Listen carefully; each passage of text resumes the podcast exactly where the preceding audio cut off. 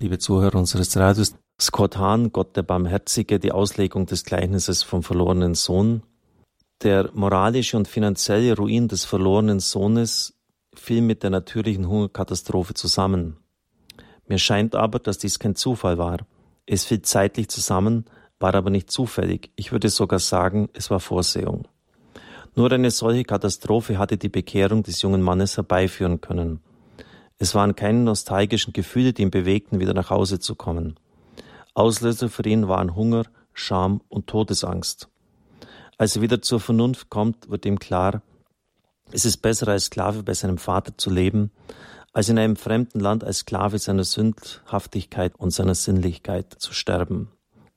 Jetzt wäre er schon froh, wenigstens das Schweinefutter zu bekommen. Dagegen haben die geringsten Diener bei ihm zu Hause mehr als genug zu essen. So macht er sich auf den Heimweg, der ihm mit leerem Magen vorgekommen sein muss, als wird er immer länger. Als er dann aus der Ferne das Gebiet seines Vaters sieht, wird sein Hunger und seine Scham so überwältigend umwerfend gewesen sein wie sein Gestank. Der Vater erkennt den verlorenen Sohn schon von weitem. Das konnte er offenbar nur, weil er immer nach ihm Ausschau gehalten hatte. Dann aber geschieht etwas Erstaunliches. Der Vater läuft seinem Sohn entgegen, um ihn zu begrüßen. Damit bricht er geradezu ein gesellschaftliches Tabu. Für einen alten Mann ziemte es sich nicht, schnell zu laufen. Doch dieser Familienvater legt all seine Größe und Würde ab, um seinen Sohn in Empfang zu nehmen und mit Liebe zu überschütten. Er umarmt ihn oder wie es treffend im griechischen Originaltext heißt, er fällt ihm um den Hals. Der Sohn beginnt mit seinem schon vorbereiteten Bekenntnis, Vater, ich habe mich gegen den Himmel und gegen dich versündigt.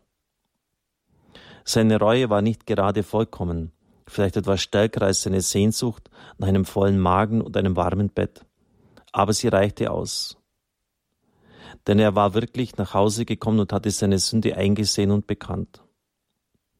Im dritten Jahrhundert bemerkt der Kirchenlehrer Origenes, dass erst nachdem der Sohn ein kleines Zeichen der Reue gegeben hatte, das heißt nachdem er gebeichtet hatte, der Vater diesen mit nach Hause nimmt. Und dann zitiert er ihn.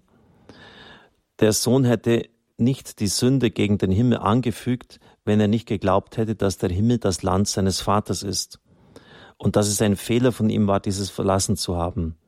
Dieses Bekenntnis ließ seinen Vater ihm wohlgesonnen sein. Zitat Ende. Das sehe ich aus theologischer und exegetischer Sicht anders. Also wenn Origenes hier sagt, der Himmel ist das Land seines Vaters, ich habe mich gegen den Himmel und gegen dich versündigt. Im Judentum der damaligen Zeit hat man den Namen Gottes nicht in den Mund genommen, hat ihn umschrieben.